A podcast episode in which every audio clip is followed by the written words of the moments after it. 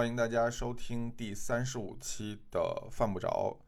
嗯，本来说要隔到下个月再更新这一期，没想到这么快我们就又回来了。哎呀，真的是我们为什么呢？这一期真的是非常的辛勤，非常的勤奋。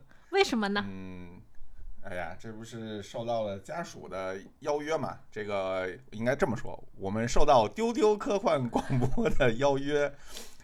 然后参与未来事务管理局二零二三年科幻春晚的播客联动计划。这个关于科幻春晚的更多内容呢，大家可以在丢丢科幻电波做进一步的了解。然后大家也可以在小宇宙搜索“科幻春晚”，找到我们播客联动的所有节目。也可以关注未来事务管理局和微博，呃，就是未来事务管理局的微博和公众号，获得更多关于科幻春晚的信息。所以这其实是一个联动的节目，除了我们，还有丢丢，然后还有其他的几个比我们大很多的号。以前的以前的家属在未来局工作，然后嗯，可见以前之所以能够勤奋，都靠身边的女性来 来迫使他。这这哎，这这还要挑动这个性性别动？嗯，感谢团团，让我们有了加更。嗯，我们这一个月竟然录了三次，确实是特别不容易。嗯嗯，之所以能有这第三次呢，主要也是因为这个田螺老师最近非常的闲，天天在催说我们什么时候录啊，什么时候录啊，我都闲得难受了。就是啊，健身房也没开门前阵儿，然后追剧追的我，我觉得比平时写稿眼睛更疼。我刚刚把眼药水全翻出来了。那说说追剧吧，说说追剧吧，你最近都看了啥？我看的都嗯。大部分不是非常的理想，比如看了那个呃《失之愈合》的新片儿，就是还是你让我看的，那个叫什么《无忌家的料理人》。对对对，不是我让你看的吧？就是你让我看的，你跟我说还可以，画面还挺美的，然后说《失之愈合》拍的是不错，不可能不好看。是我让你看的吗？嗯，我怎么感觉是你身边其他的文艺女青年让你看的呢？因为就你身边朋友们的口碑。都还不错哎，反正那反正锅就甩你这儿吧。然后我 看了一下，我觉得非常不行，就是他的那个设定，不行的点，他的设定我非常讨厌，我就觉得是一个一开始觉得是未成年的童工，然后后来发现这个 这个五 G 的这个背景感觉简直就是童妓，然后然后我就非常的反胃，而且他把这个东西太美化了，嗯。嗯，就日本那些老男人那些德行，嗯，不，这这件事情是这样，就是如果你你对他那个这个传统没什么兴趣的话，作为一个圈外人或者作为一个局外人看，确实，尤其是女性，可能确实能感受到非常多的不适，就是对于女性各种苛刻的要求啊，什么盘了头之后就不能好好睡觉了，就必须垫一个特别高的枕头啊，什么。干了这行就不能用手机，不能就是化了妆之后不能去任何现代化的场所，便利店什么都不让去。对，然后我就觉得，就是他不只是传统背景，还有陪酒的那些，我就觉得很反胃。而且他虽然说是料理人，他每一集也没几分钟做饭呢，就觉得还有点挂羊头卖狗肉，所以就很讨厌。嗯，这个其实是个漫改，呃，大概去年还是前年，应该是前年的时候，还被改编成了那个动画。呃，我我最早前一开始看的是漫画，其实漫画它着着重描写的还是就是小姐妹之间的温情。嗯，就漫画也好，动画里边它主要的表现就是全员善人，就所有人都好，呃，同学们之间也。没有什么斗争，就大家都和和气气的，你帮助我，我帮助你。然后，呃，他们那个妈妈桑就是对他们也特别好，就是那种，呃，怎么讲，就是母亲式的教导，就是严厉，但是都是为了你好的那 那种教导。然后，社会人对他们 也也非常的关心，但是主要还是讲，就是说小姑娘通过。嗯，做好吃的，然后跟她的小姐妹一起回忆当年家乡的一些有的没的，然后顺便普及了一下，呃，日本各地的一些传统的美食。你反正大概就是就是这么一个非常日常向的料理番，就是走治愈系风格的这么一个料理番。就是它可能就是把背景架在了艺妓这件事情上。但你刨出艺妓这件事情不谈，比如说你把背景换成一个什么寄宿的女子学校啊，其实也也成立。但是他可能就是，那他就拍寄宿的女子学校啊。但可能他就是为了突出京都这个点，他可能就是走了艺妓的这这一块儿，就是也同时讲了一下这个艺妓的生活的多么的。艰苦，然后打小练童子功，这个就你你其实这么想，你把这个这个这个场景还原成这个德云社，对吧？东北的俩小伙儿，然后来到北京德云社辛勤求学，然后一个 一个哦，天资让我想想那个岳云鹏陪酒，我又 是不是就觉得合理多了？然后岳云鹏也不好好说相声，那个春晚。只能只能做面条儿是吧？只能变个烧鸡。哎，那那你有有去看那个春节档的那几部电影吗？我看了《满江红》。嗯嗯，反正就能看。看了《满江红》。能看，但是特别好看也不至于。但是反正也，就就是感觉好久没进电影院了，去感受一下人流。嗯。那剩下的你还准备要看吗？我不想看了，因为。我马上可以开始工作了，已经到了初五、初六，我就很激动，我就觉得终于，哎呦！可是作为一个自由职业者，难道就是自由选择自己的工作时间？闲得发癫，我真真的，我我赶紧想工作，然后播客都没得听了。最近这几天，就是大家会觉得过年的时候没有东西可以陪伴吗？就除了那种什么爸妈呀、什么家里亲戚长辈啥的，你总得想，就是平时那种规律性的一直陪伴着你的东西，你就想找一点回来。今今天到了，已经到了初五，我觉得我的忍耐已经到极限了。就是虽然我是跟家属两个人在家在北京过年，但我觉得我已经不行了，我我就很想回到之前的那种规律的生活中去。听听到这一趴的这个听众们，千万不要感受到任何的焦虑，尤其是对于这种工作的向往，大家还是要享受好自己的假期，不要被个别人带了偏啊。嗯，这个人这个卷，这个人卷是是众所周知的，大家一定一定不要被他的情绪 所影响，好好享受假期。然后我们这一期的主题呢是陪伴。嗯。这件事情在过年的期间可能尤为重要，就是你过年经常能想到，可能就是身边什么家里人呀、什么老家的朋友啊、嗯、发小啊之类的。但我们不想上那么高的价值，我们不想走这种。后来我们我们规整了一下，就觉得还是有一些那种回忆，但是不煽情的东西可以聊。嗯，你来说一说，就是我们都有哪几个那个陪伴的食物的选题？对我们。作为我们这种类型，所以跟美食相关陪伴的内容，我们其实想了一想，觉得说搭上过年的这个车吧，嗯嗯，看看有没有呃哪一道菜是我们每年都会都会遇到的，就不一定是每年了，不一定是年夜饭，就是我们陪伴自己非常久的一道菜，嗯呃，然后还有一个陪伴自己非常久的零食。嗯，因为因为说实话，咱们这个岁数，其实日常已经很难想到要吃点什么零食了。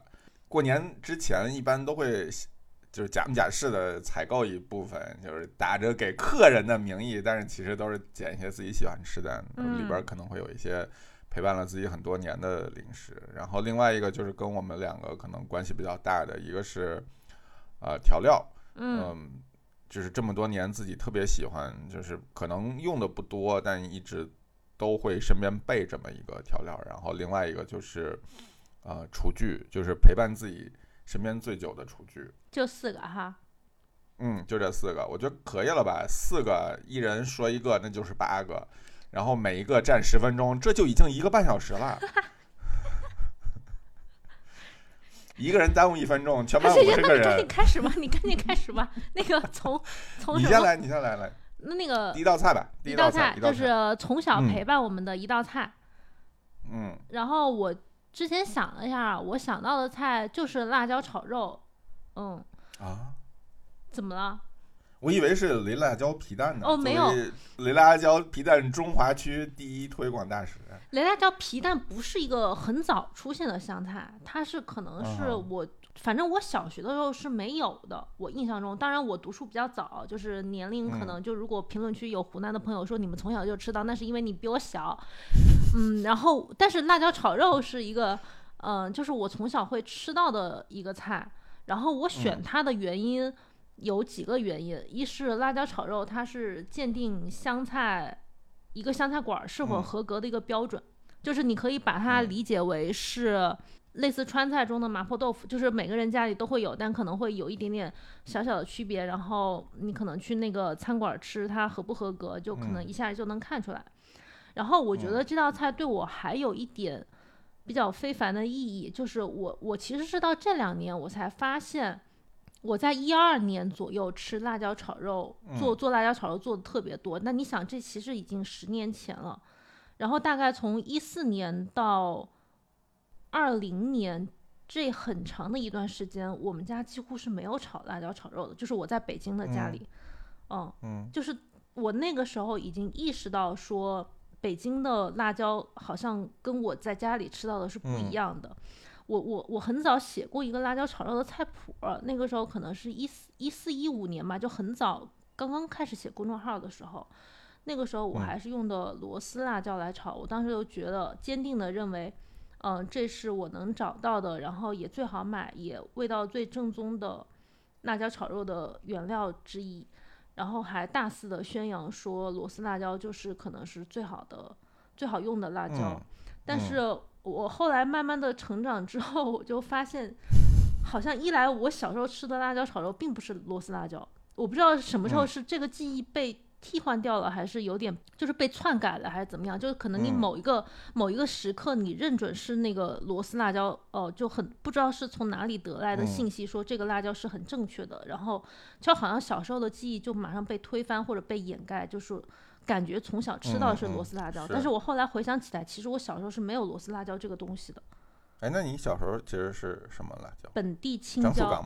不是那个时候也没有樟树港，对它就是一个没有品种名字的，就是本地产的一个辣椒，然后它皮薄肉很嫩，就那种感觉。嗯哦，然后我很晚才意识到这件事情，再再到。大概二零二一年的时候，因为我这几年不是就还挺专注的在找食材，嗯，振振兴湖南菜这件事情上做了卓越的贡献。呃，对，就湖南省政府看看我，农业厅看看我，对，反正就是就是这个时候，我就突然又又意识到一点，就是我对食材的理解可能跟跟十年前又完全不一样了。虽然还是在继续从事这个行业，嗯，然后我。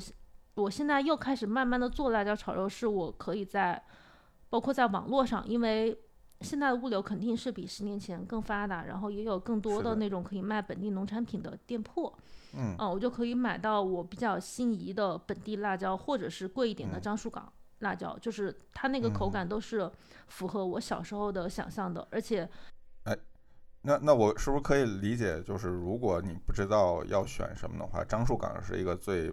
稳妥的牌，樟树港是相当于是他帮你筛选过了吗？就是他帮你选了比较好、比较嫩的那种辣椒。嗯，然后，然后，而且我这几年我吃辣没有以前强了，就是变成了一个假湖南人。嗯，是的。我后来偶尔的偶尔在吃螺丝辣椒的时候，我就发现我好像承受不了那个辣度。嗯嗯，然后我就觉得好像辣椒炒肉它。不只是从我小时候一直陪伴我的家常菜，然后也是那种就是见证了我一点家常菜变化的一个东西，所以我就觉得突然觉得它对我意义非凡，就是一个还挺地位挺特别的一个家常菜，嗯嗯，就是非常有有标志性，有标志性，然后又跟随我的变化而变化，嗯。嗯。就是在不同的阶段给你打下了不同的这个锚点。对我甚至小时候看到朋我我同学家去同学家吃饭，他们家辣椒炒肉是用红辣椒做的。哦。然后当时我内心就觉得，哦，这是异端。嗯，就是我那个时候心里就会隐隐的有这个感觉，但是我现在想想好像也 OK，也合理。就是我我我我的那个观念，只要不用青红彩椒做就行。对，就已经。千回百转，就已经好像到了一个嗯另外的一个程度了，嗯，就是现在是这种就是看山又是山了。哎，对对对对对，你哎呀，哎呀，你这个升华的非常的好，我很满意。哎，但是我觉得啊，就是随着往后走，说不定过个十几年再回头看，你的认知可能就又会有新的变化。对我毫不怀疑这一点，所以我现在就我觉得这件事其实挺妙的，就是当你回头看同一件事情，在自己不同的人生阶段的的观感和感受，发现。而且你自己能明显感受到不同的那个、那个、那个感觉是特别棒的。对，就是除了觉得自己确实老了之外，其他的感觉还是很不错。不应该是觉得自己越越越来越优秀了吗？就是这种肉眼可见的进步。就是有沉淀了，还是觉得自己成熟了？就是不管是观念上，还是一些技巧上的东西。嗯嗯嗯。那你呢？那你你选一道菜？辣椒炒肉就完了吗？我其实还挺想、挺好奇，就是。我觉得我们现在就在这儿打一个记号，就是，呃，二零二三年这个一月二十六号，我们我们上线可能是二十七或者二十八，我们录是二十六号。嗯。就在这一此刻，你认为一个好的辣椒炒肉应该具备哪些特点？呃，肉不能干，就是肉一定是前腿肉，绝对不能是五花肉。嗯。嗯。然后它的油汤是要有味道的，就是底部会有一点点油汤。这这两个标准，我觉得相对是比较容易达到的，嗯，但比较难达到的就是辣椒的品种的选择，就是首先皮绝对不能太厚，嗯，就皮太厚它会硬，然后其次我会喜欢呃辣椒的质感比较嫩一点，然后辣度不要太高的品种，就是我个人偏好不喜欢太辣，嗯嗯。嗯，好，那我们就把这件事情先先按在这里，就当个时间胶囊一样，就先放在这儿，然后我们可能过几年。就过几年，我们回头再听这段事情，这这段录音的时候，再看看你当时会有什么新的认识。可以，但是辣椒炒肉，我觉得应该应该比较难突破了。嗯，嗯，不一定，但说不定你又有一个什么新的就领悟上的，就是你说不定到某一个阶段会觉得，哎，辣椒什么都行，彩椒也可以。彩椒，彩椒那就是青椒肉丝，那也 OK，但是那不是辣椒炒肉。嗯嗯。那我说一个我的吧，嗯，哦，你要说陪伴我最久的一道菜，其实是是一道胡萝卜做的菜。这道菜我大概在去年，嗯，三四月份的时候，是不是你上次带我们家那次？对对对，就是我我之前在微博上也发过这道菜的做法，就是因为当时上海那边大家就是常年。天天 吃胡萝卜有点烦，嗯，然后各各位都在献计献策，就是说胡萝卜还能有什么其他的做法，然后就把那个菜谱发出来。那道菜，那道菜对于我来讲的，那真的是每年春节可能都会吃得到，有的时候春节吃不到，其他日子隔三差五可能也会吃得到的那么一道菜。那道菜对于我来说，它。真的是伴随了非常大历史跨度的这么一道菜，而且这道菜的点特别逗。这道菜是我对于西餐的的启蒙。嗯，这个这个启蒙，嗯，这个启蒙是从我爷爷那边开始的。这个这道菜也是他小时候就是对于西餐的认识。大概形容一下味道和那个质感。这是一个凉菜。然后味道的话呢，非常接近你们吃意面，就是番茄肉酱面。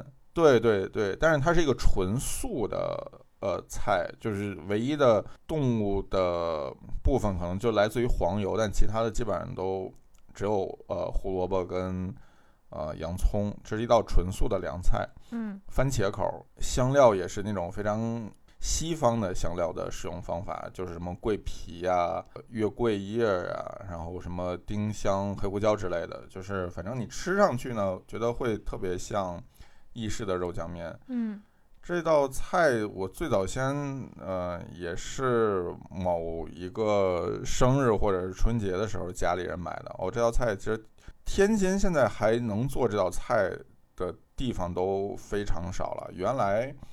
这道菜是在一个西餐的外卖档口卖的，那个档口特别有趣。那个档口的主厨是一个，也不能叫主厨啦，就是一个，呃，老板是以前俄罗斯使馆的总厨。嗯，就就是嗯，就还得再往前倒，就是比如说，嗯，我爷爷年轻的时候，那个人就出来做这个外卖档口了，那个时候他已经是个老爷子了。他年轻的时候在俄罗斯总厨的时候，那那阵儿可能还不叫俄罗斯，可能还叫前苏联。就是说，他从始至终一直是作为凉菜在的对，然后那个档口呢特别逗，就是他就卖几个单品，呃，炸猪排，然后土豆沙拉，然后这个胡萝卜的菜，然后好像我印象中可能就没了。如果有可能，就是一些其他的小的凉菜之类的。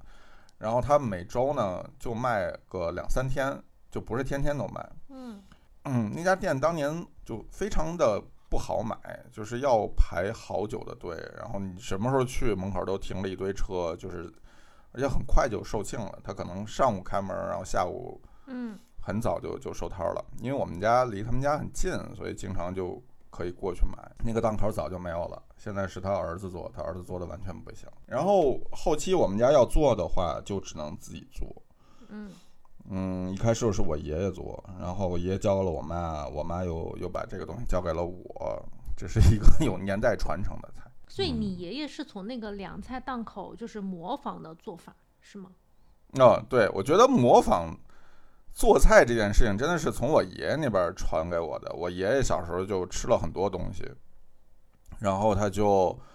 呃，吃完就记下来，然后自己再再做。就是他，我的小时候，他做了很多他小时候他吃的东西给我吃。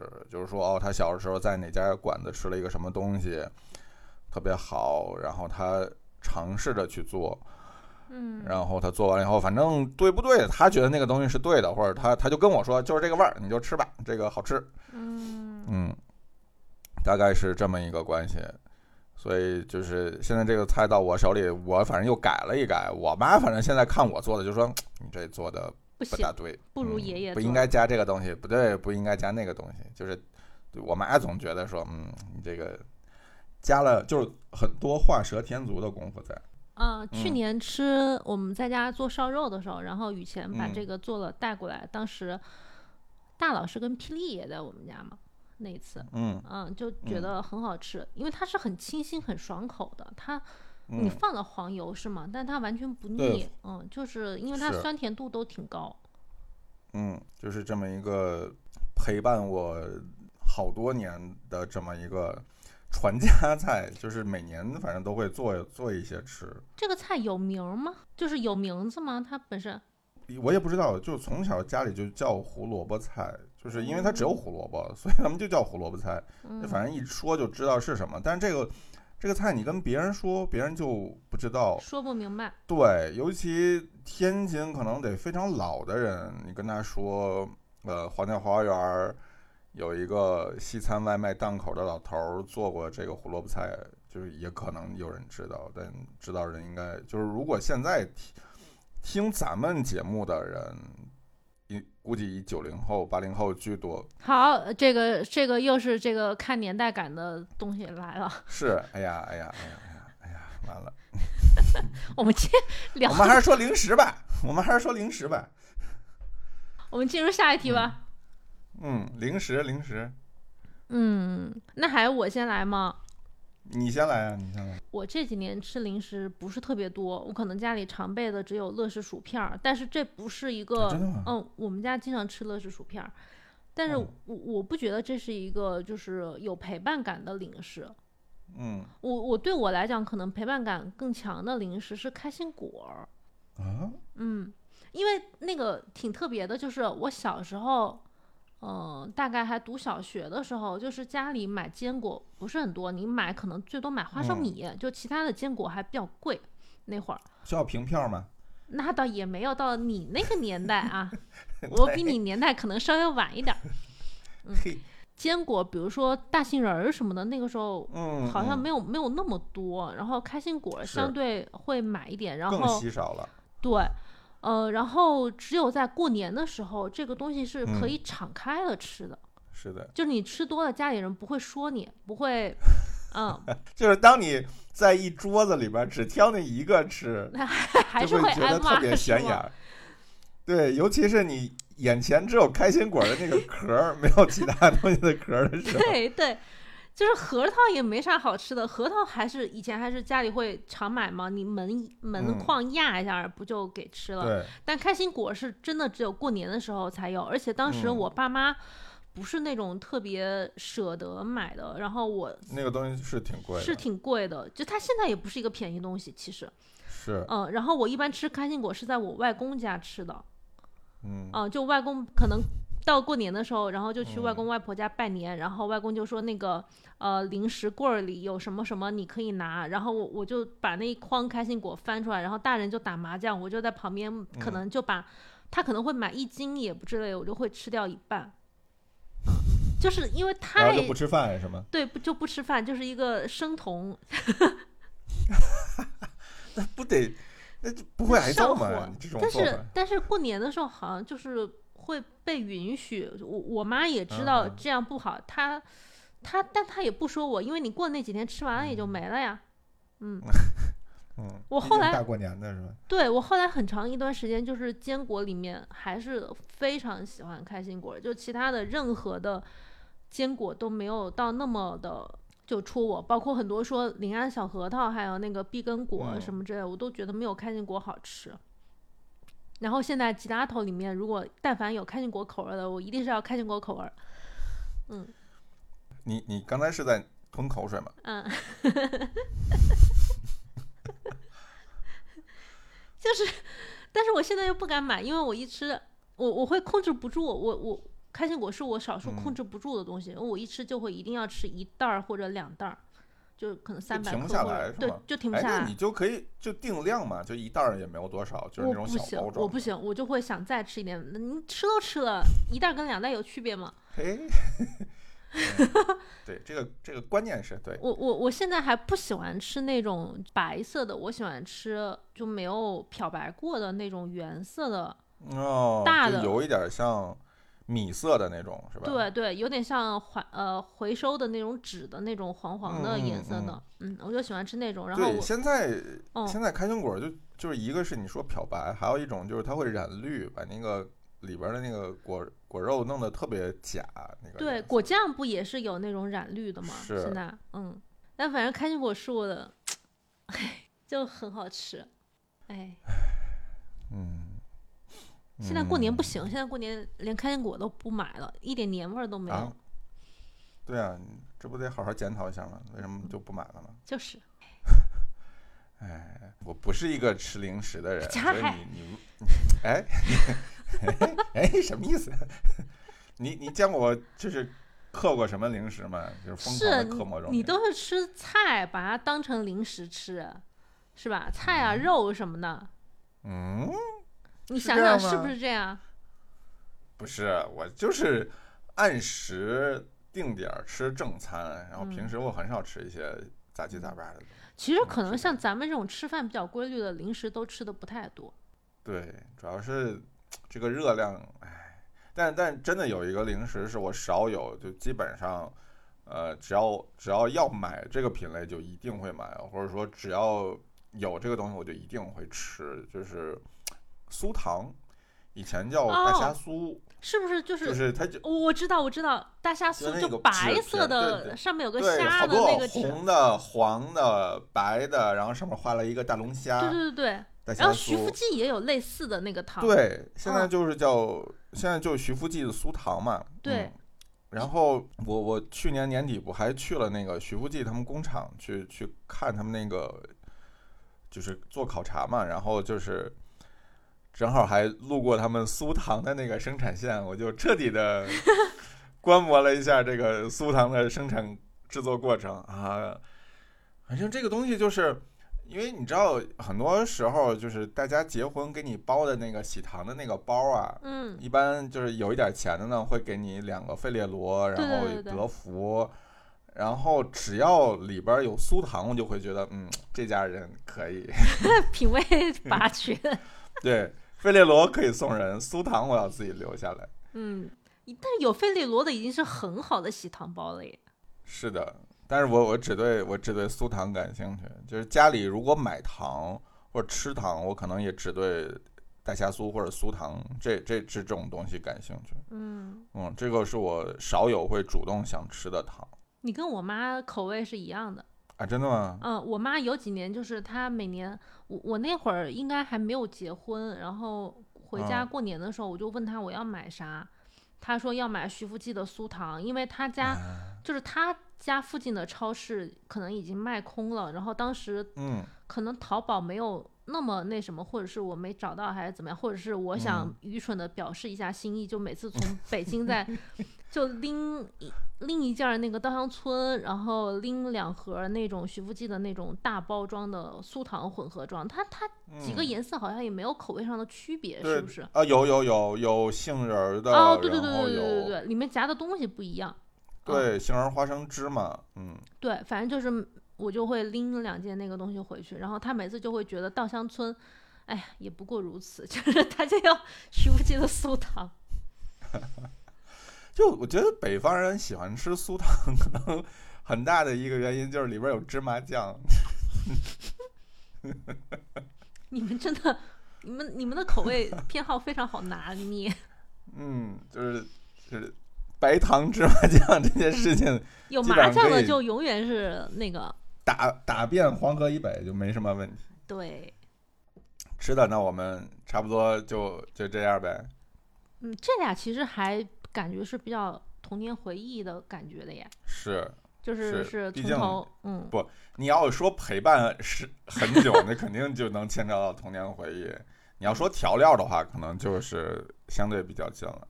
调料跟工具感觉是，可能因为咱们俩做菜还是比较早，我觉得，比大部分听众朋友来讲，嗯，可能从小就会进厨房什么的，所以我想到的那个陪伴很久的调料是蚝油。哦，嗯，这个很特别，就是它也不是一开始就出现在餐桌上的调料，尤其是湖南那边。嗯，比如说小时候你要看到特别常见的调料，可能是剁辣椒啊、豆豉啊，呃，哪怕像鸡精、味精这种东西，你可能都会觉得啊，这些是从小就有的。但是蚝油跟生抽、老抽，它是在某一个某一个时代突然，李锦记好像是在湖南推广还是怎么样，嗯，就突然这个东西就出现了。因为在李锦记的生抽、老抽进湖南之前，我们吃的是那种就是酱油。就它呃不区分生抽老抽的那个东西，因为李锦记它对它还是一个粤菜体系的那种调料的品牌嘛。然后蚝油就是也是在那个时候同一时间进来的。我当时印象很深，就是我妈她就买了一罐蚝油，就放在那个我们有一个那个塑料的调料篮子里面。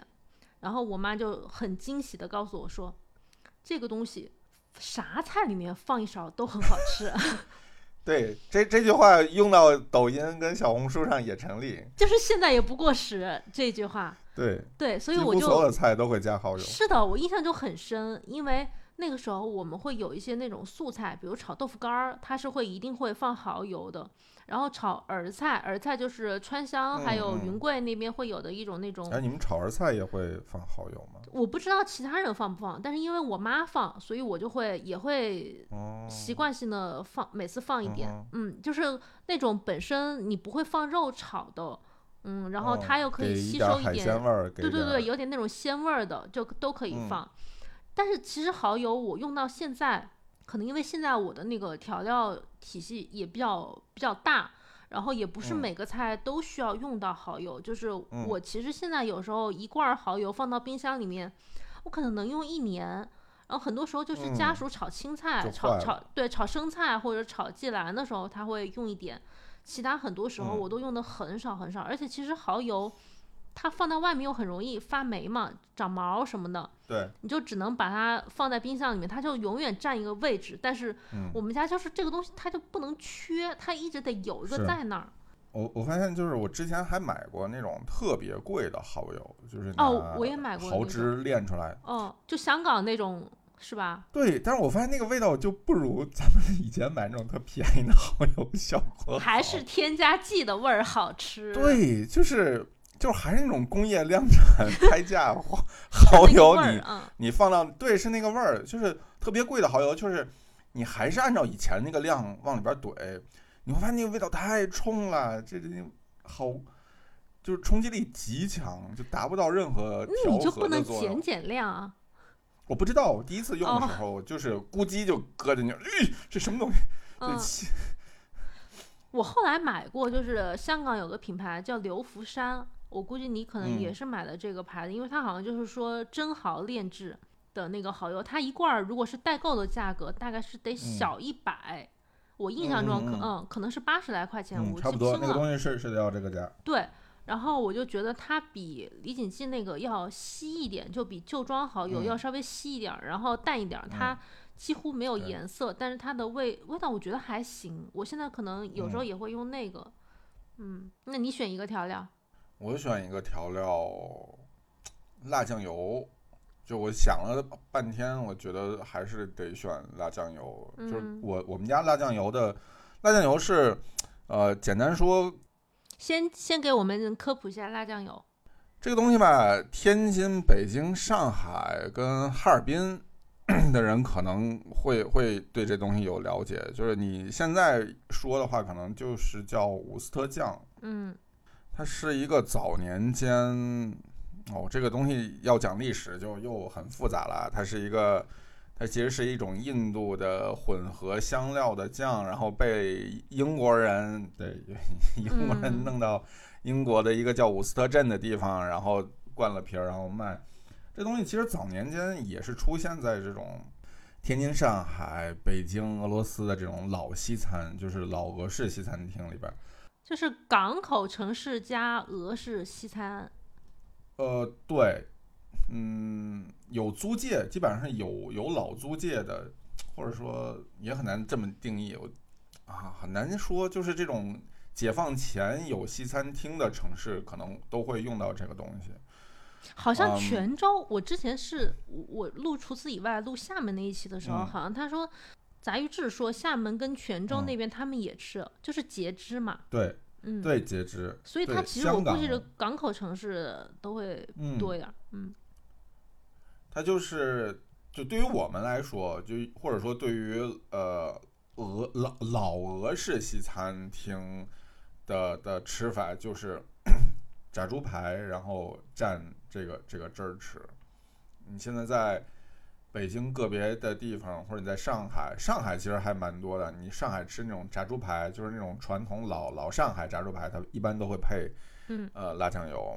然后我们买其实也都是买上海的那个品牌的辣酱油。嗯，这东西就跟你家的蚝油一样，就是我一定要有一瓶在我的调料柜里。让我一年可能能用的次数不会超过十次，就是非常少的地方。因为你真的除了，比如说你炸猪排，你会拿它吃，或者炸的什么东西你会拿它吃，其他的时候很难。就除了有个别几个菜，就很像蚝油、蚝油青菜这种菜，你会直接用蚝油来跟青菜炒。对对对。辣酱辣酱油也是，就除了个别几个会专门用到辣酱油的菜以外，几乎不会在任何菜里边出现这个东西。你那个炸天妇罗的时候就可以把它拿来当蘸料嘛？但那个味道太冲了，哦，就对于天妇罗来讲，那个那个就有点过于激烈了。那个那个是一个，你想它源自于印度，然后又在英国做过改良，那个混合香料味特别重，全都是香料。呃，我知道有些人喜欢拿它蘸饺子吃，就是因为它整体味道偏酸。酸，然后咸，然后是复杂的香料的味道。嗯嗯，蘸饺子好像还可以，我觉得我我蘸饺子蛮好的。我觉得嗯，日本那边其实也用这个酱，就他们也是啊，就是你在日本吃炸猪排，他们会会放的那个伍斯特酱，但是他们是也是在日本在做改良过，就弄得更粘稠，然后那个。香料的味道会减弱很多，然后突出一点酸味儿来。嗯，就他们会淋在猪排上面的那个东西，包括大阪的关西的炸串儿，他们蘸的那个酱，其实底都是差不多的。嗯，你看你现在弄这个吃的太少，还是因为炸猪排做的少？是，毕竟 岁数大了，这个胆固醇，哎，也不能也不能像年轻的时候那么吃了。哎，嗯。那那最后一个呗，最后一个陪伴感比较强的一个厨具。嗯，这个应该都很近现在了。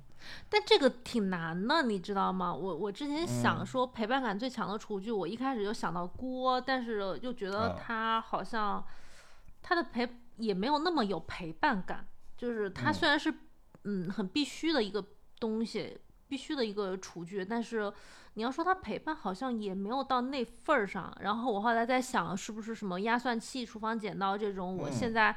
很喜欢的、很省力的那个小厨具，好像我也觉得它没有那么有陪伴感。嗯，后来我我我自己在我的厨房里面筛了一圈，我觉得是一个很老的一把那个磨刀棒。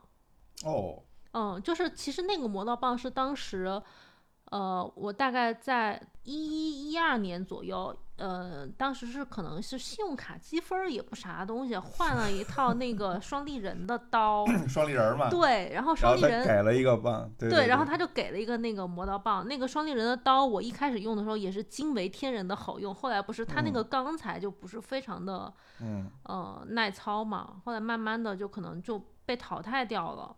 嗯，那是很早很早之前，就还在我所有的写公众号所有的事情之前。但那一把磨刀棒就我就一直留下来，一直到现在，因为因为可能我换刀也不是特别的多，我就每次可能习惯性的在嗯切肉切菜之前把它蹭两下，我就觉得好像是一个仪式。对，其他人也不会注意到，也不会觉得说，因为有时候有朋友来我家，比如你来我家，你你你做菜，你好像也不会去用到磨刀棒这种工具，嗯，就好像它是比较。独属于我，然后，嗯，有时候我可能在做饭之前会有一种那种开始了，就是，嗯，一个那个那个那个点的那种感觉，嗯，所以我就是一个开关给你打开了，对，就还挺特别的，对我来讲。对，你看，你看，像那个 Gordon Ramsay 他的所有的视频，就是他 他的做菜习惯，就是开始做菜之前他一定对对对对，就是。有一个开关的感觉，确实，他那个更明显，因为他他可能在磨刀的时候，他就已经开始说点什么，就是比如今天做什么，但是你会很明确的知道，尤其对于厨房新手来讲，你会很明确的知道说，呃，磨刀是一个就是你事先事后都要做的一个工作。是的，嗯，但是其实不管是我们现在写菜谱，还是做美食视频。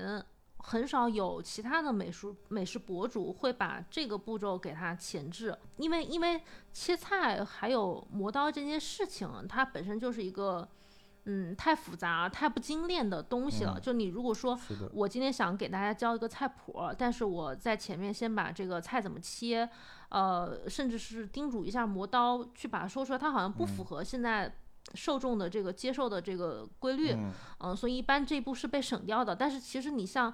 我们经常做菜的，你其实就会知道说，磨刀是没有办法省的，嗯，是，包括平时也会经常有很多朋友问，就是说田螺你用的是什么刀？我就说可能刀不是很重要，刀配的那个砧板和你磨刀的这个频次会更重要一点。但是，一般谈话进行到这里，就微博那种评论进行到这里就进行不下去了，可能别人就会觉得说我只是想要一个答案。但是你要告诉我你的这个过程跟中间的难度跟可能性好像没有必要，但是我又觉得这是很必要的，就会有那种 矛盾感。就是你你你你绕不过去的，就是所有想做这件事情的人，你最终都绕不过去。就跟呃摄影，你别人你看那个照片下边总会有人问你用什么相机，对对对对，他的工具仿佛是一次性的，对。就是这东西，就是我跟你说了，你买了，到最后你还是要绕回到 磨刀这件事情。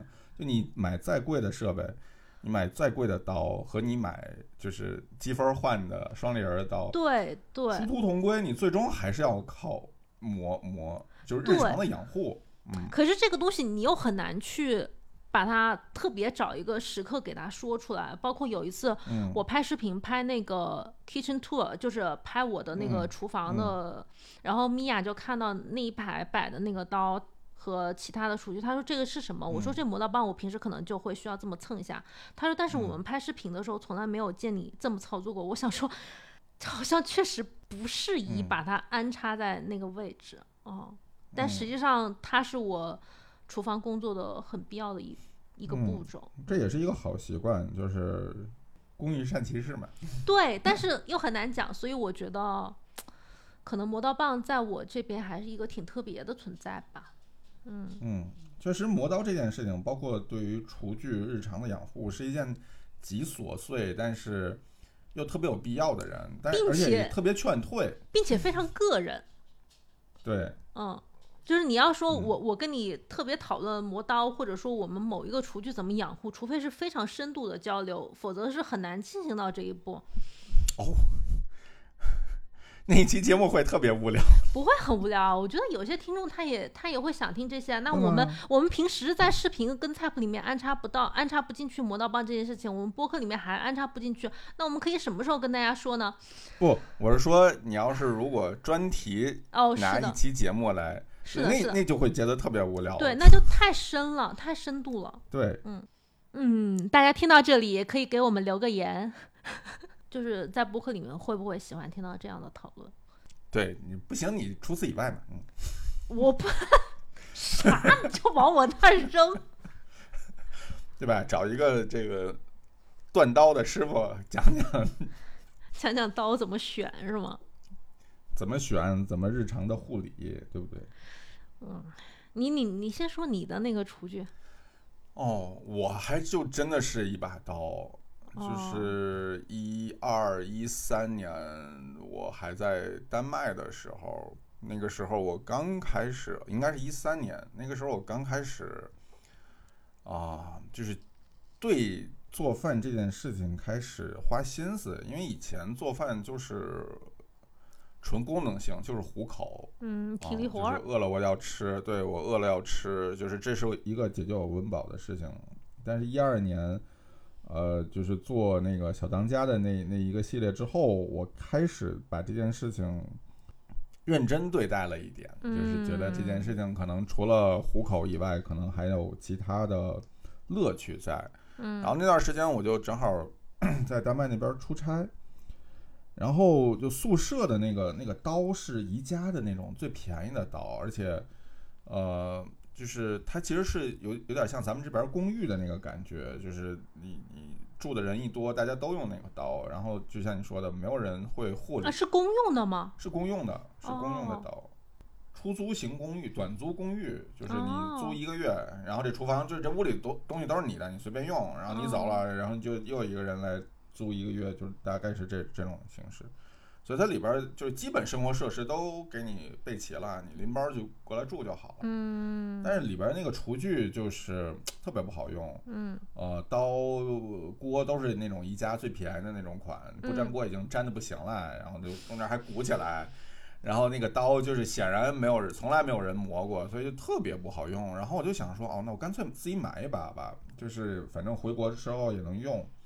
嗯。然后就。那你买了会？会藏起来吗？就是不让其他人用。会啊，会啊，会啊！不，那那屋是我自己住哦，所以不会有其他人跟我住，所以那个倒还好。然后就当时真的是完全不懂，就是对于钢材、对于刀型，然后各种指标完全不理解。嗯，就看哪个好看，就完全看眼缘啊。这个好看，这个有大马士革纹儿。而且价格还可以，然后就当时选了一个我能承担得起的最好看的一把。我好像看过你贴这个照片，就是很早很早以前，你是不是给他拍过一个那个单独的一个黑底儿的照片儿？给那把刀，就反正是拍他那个大马士革纹的。哦，不是，那是之后的了。哦，好早以前的那个，其实我没单独给他拍过。哦，拍也是就是那种日常的拍，嗯，就是啊买了个新刀什么的，然后那个刀说实话现在看上去就非常的不好用，就是锋利程度也很低，然后我怀疑那个纹儿也不是一个锻造出来的纹儿，有可能是那种就是 拿什么东西烧出来或者是硫酸腐蚀出来的那个纹儿。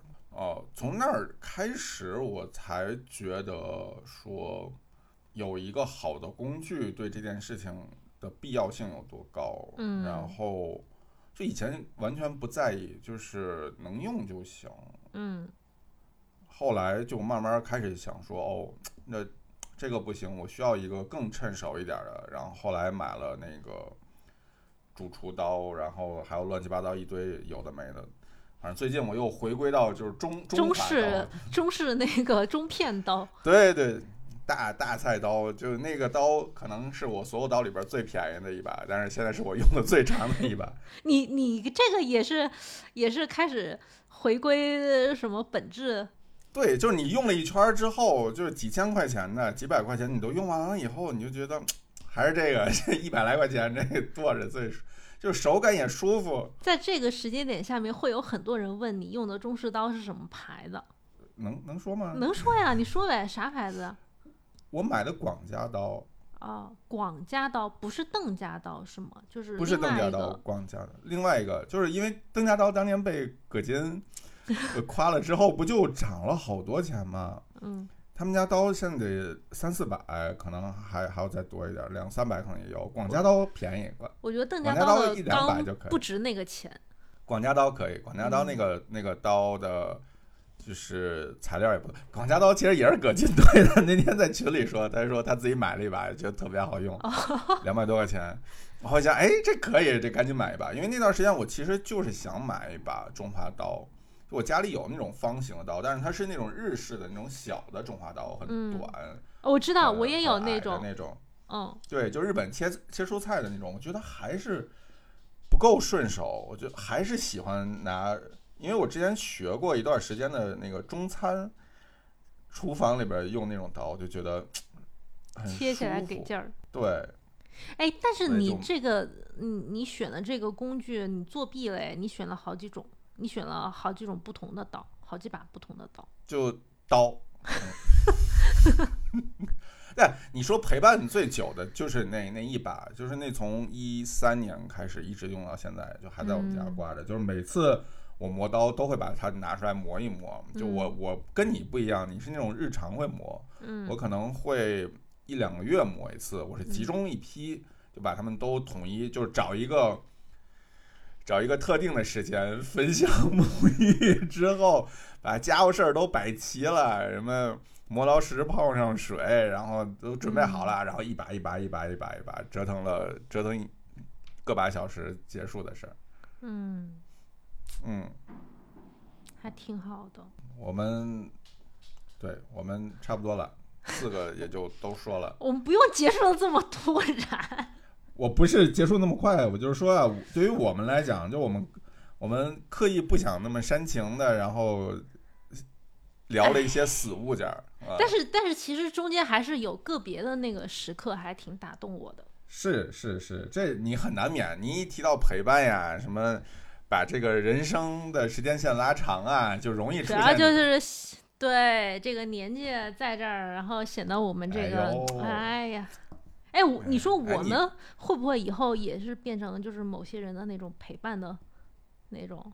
你肯定是，你已经出现在，就是你已经固定在很多家的这个年夜饭上了。我我应该是有些人家里的妈妈的味道，就是就是小孩生下来就是，哎，我跟你讲，吃的就是我的菜谱。对，等等再过二十年，就是跟你学就是学你菜谱的那些人。就是当了父母一辈儿，或者再往后当爷爷奶奶一辈儿，然后他们的孩子就说：“我的父母 是。”我一点都不期待那个时候，因为那会儿就会有人叫田螺奶奶。奶奶。嗯。哎，一一点意思都没有。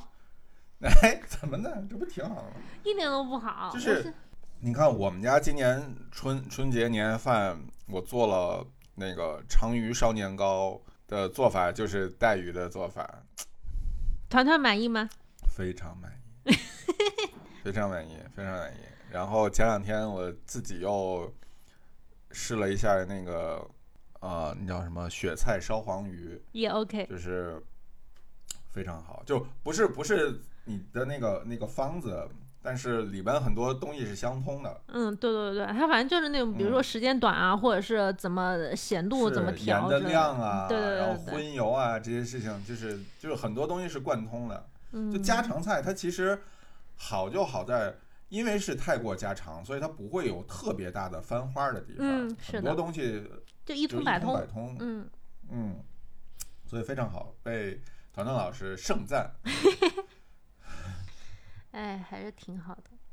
希望我们嗯播客也能回头陪伴大家时间长一点。你说我们还能聊那么多期吗？聊到比如若干年后再聊回辣椒炒肉的那个理想状态，五年后。首先是这样，就是不不不，就是你不能指望播客这个形式一直都在，嗯，但我们输出这件事情不会变，嗯，就音频如果消失了，我们有视频，视频不行了，比如说什么元宇宙什么，你是不是对自己的这个勤奋程度有一点误解？不，我是对你的勤奋程度保持着信心。谢谢。我还想说你这年更 年更诱惑。不你你你你总还是有一些渠道能能做一些输出的。你看我虽然公众号是年更，对不对？但是我其他的平台 我没闲着呀。是小红书也更新的非常勤奋。对啊，小红书这不也开始用起来了吗？是上一集刚骂完这小红书，这嗯最近用的可勤了。哎，不不，我们没骂小红书，我们就是就是了解了一下小红书里面的一些。时下流行的单品，我们拿出来讨论，对不对？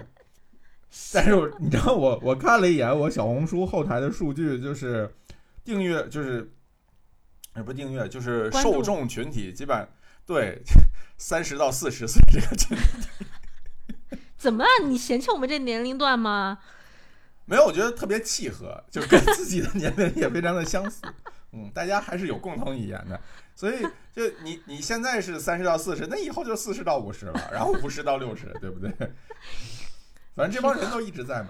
嗯，挺好，挺好，挺好。嗯，就是平台不一样，但不妨碍我们就是就是恶心人。行呗，那我们这一期差不多，嗯，就这样呗。也可以了，我们也录了小一个钟头了。是的，虽然前面也哈拉了十分钟。哎，那我们就在这里给大家再拜个年吧。今天是大年初五，祝大家这个财源广进，迎财神。对对对对对，嗯，再拜个年吧。今天今天这年真的拜的可以了，够了够了，非常好。嗯，那我们下一期就可能这次真的得二月份再见了。啊，真的吗？我们我们这一个月这么努力的，那我不应该搁一个月？请大家拭目以待，嗯，拭目以待吧，看看二月份有没有吧，看命吧，这。